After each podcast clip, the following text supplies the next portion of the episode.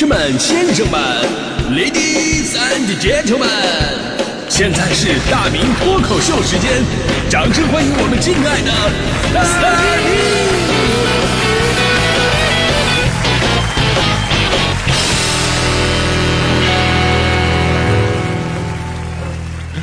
明！好，欢迎各位来到今天的大明脱口秀，我是大明。呃，咱就说现在家长辅导孩子写作业吧，真的是家庭矛盾的一大导火索。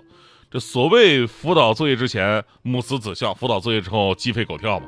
这不仅家长痛苦，其实孩子也很痛苦，他们的精神压力太大了。但即便如此呢，我还是特别羡慕现在的孩子，因为现在的家长啊，起码学历都在那摆着呢，哎，起码能告诉你你为什么会错。啊，比方说，咱说一个简单的啊，这个问电灯的发明人是谁？这孩子支支吾吾记不住啊。这个爱，我记得有个爱爱爱爱因斯坦。那现在父母就会很直接啊，爱因斯坦发明电灯，那相对相对论是谁提出来的呀？你再想想，有个迪字儿，好大啊，迪大大迪。然后父母住院了，出院了以后把那个车载收音机给拆下来了。嗯这就是说呀，现在这个父母起码真的能辅导你，告诉哪儿对哪哪儿错。我们那会儿父母啊，没这方面知识，都是直接对答案，一看不是，那劈头盖脸就是一个大巴掌啊！我让你爱因斯坦，你再说那大迪，我让你大迪。我要是没有答案的话怎么办呢？没有答案，那家长也不怕，他们察言观色。如果你的回答不是特别的笃定，即便你答对了，那就比方说。爱爱爱爱迪生，啊，不是你确定吗？你再好好想想。你上课听啥来着？啊，你就慌了。呃，是爱迪生吧？然后一大巴掌呼过来，我让你爱迪生。然后后来一查答案啊，哎呀呀呀，不好意思，哎哎，儿子打错了，是爱迪生，是爱迪生。哎呀，不好意思，你妈妈，我以为是大迪呢。哎呀，我爸就是，他们那会儿那个年代吧，我爸最开始的文凭也不高，我爸是小本，就小学本科，还是肄业，你说能辅导啥呀？老师找我爸说：“你这孩子吧，进度啊有点跟不上啊，到现在什么声母啊、韵母啊还不分不清，不知道呢。”我爸就转头啊，语重心长跟我说：“说儿子，你咋学的呀？啊，咋那么笨呢？连这个咋都不知道呢？你妈不就是你的生母吗？啊，那生你之前她不就是韵母吗？”老师不好意思，我这孩子吧脑子有点笨，您受累啊。吐槽归吐槽。但是不能否认，父母对于孩子的爱那都是无私的。他们总是会把最好的东西都给予孩子，而且无怨无悔。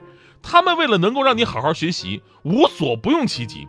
咱说古代孟母三迁，为了孩子能有一个好的学习环境，孟子的母亲不怕辛苦搬了三次家。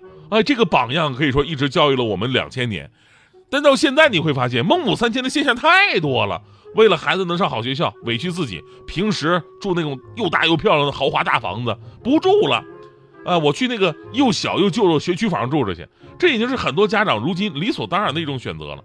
尤其是很多人啊，其实没有孩子的话呢，他们早就财富自由了，这辈子那点钱花着足够用了，不用工作了。但是为了孩子，还得继续上班打拼。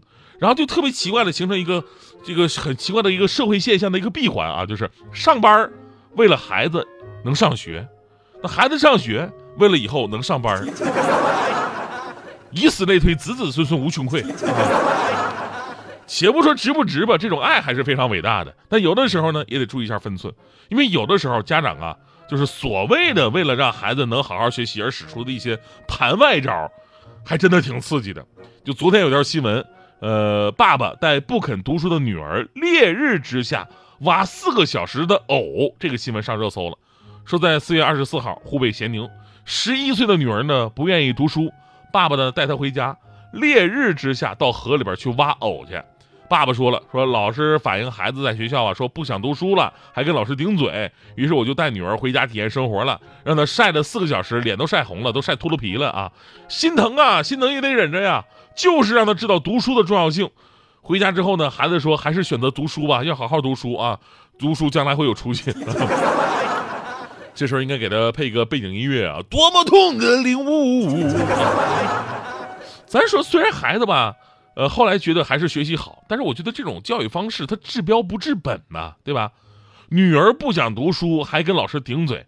我觉得这是情绪上的一个问题，很可能是情感上有些许波动，再加上他本身是来自于一个家呃单亲的家庭，所以仅仅是通过这种体力教育，告诉他不好好学习以后，你你以后得干体力活。暂且不说这有没有这个职业歧视的事儿啊，咱就说这并没有从情感的根源上去解决这个问题啊。那就打个比方，因为现在你不一定说是这个文化层次低，你就非得干体力活。等他过两天发现，哎，这个网红主播门槛低啊，对吧？网红主播也不要求你有什么文化呀，于是产生了不好好学习也没事不一定挖我，还可以当网红啊，啊，那多好啊！那他不还是一样不好好学习吗？对不对？所以啊，希望孩子好好学习，天天向上，这是人之常情。但有的盘外招啊，好不好使，这这值得商榷了。最常见的就是骗人。对吧？这个爸爸妈妈是很能骗人的这么一个群体。从小他们叫我起床，还睡呢，都十一点了。我一激灵，我睡这么久了吗？然后一看表，九点半。中午吃饭的时候，我妈喊下来吃饭呢，我下去了，菜还没炒呢。啊，同样的套路，就为了让你能够好好学习，他们也是各种的编瞎话啊，经常跟我说少看点漫画，漫画刺眼，还给我举例子。我跟你说啊，我同事的闺女啊，经常熬夜看漫画，最后怎么着？你猜？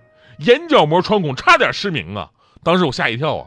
但后来想想，为什么他们让我熬夜做题的时候，就从来没有跟我说过这个事儿呢？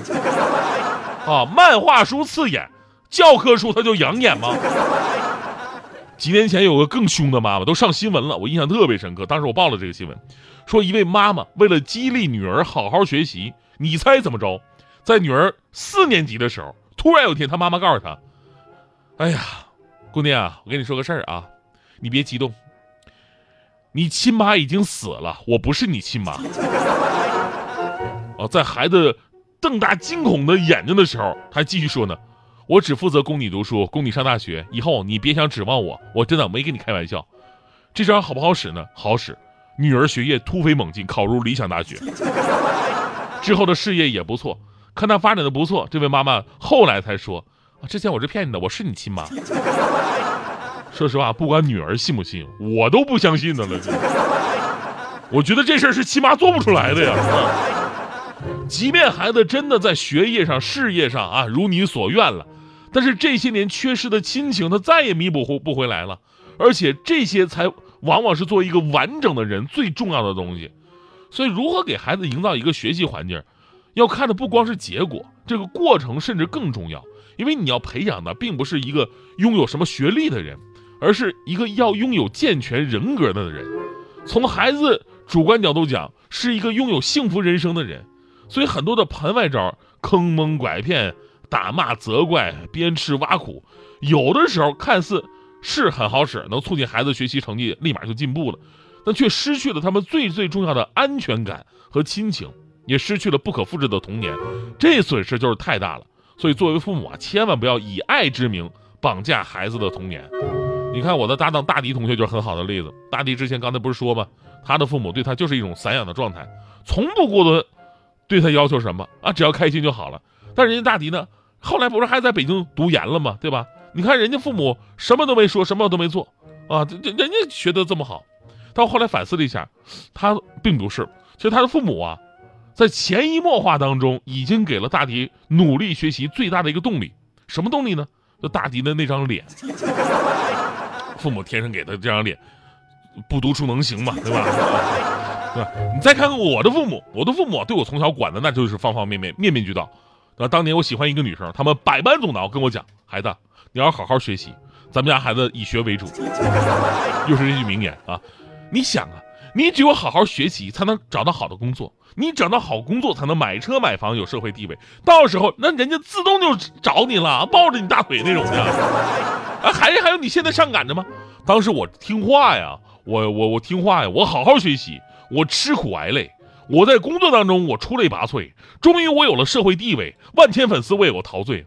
我觉得我跟梦中的女神可以般配，于是我开着我车，拿着戒指，还有九百九十九朵玫瑰，找到当年那个女生。我刚要单膝下跪，结果发现她的儿子已经十四五岁，崩溃崩溃，居然给他辅导作业，我都不会。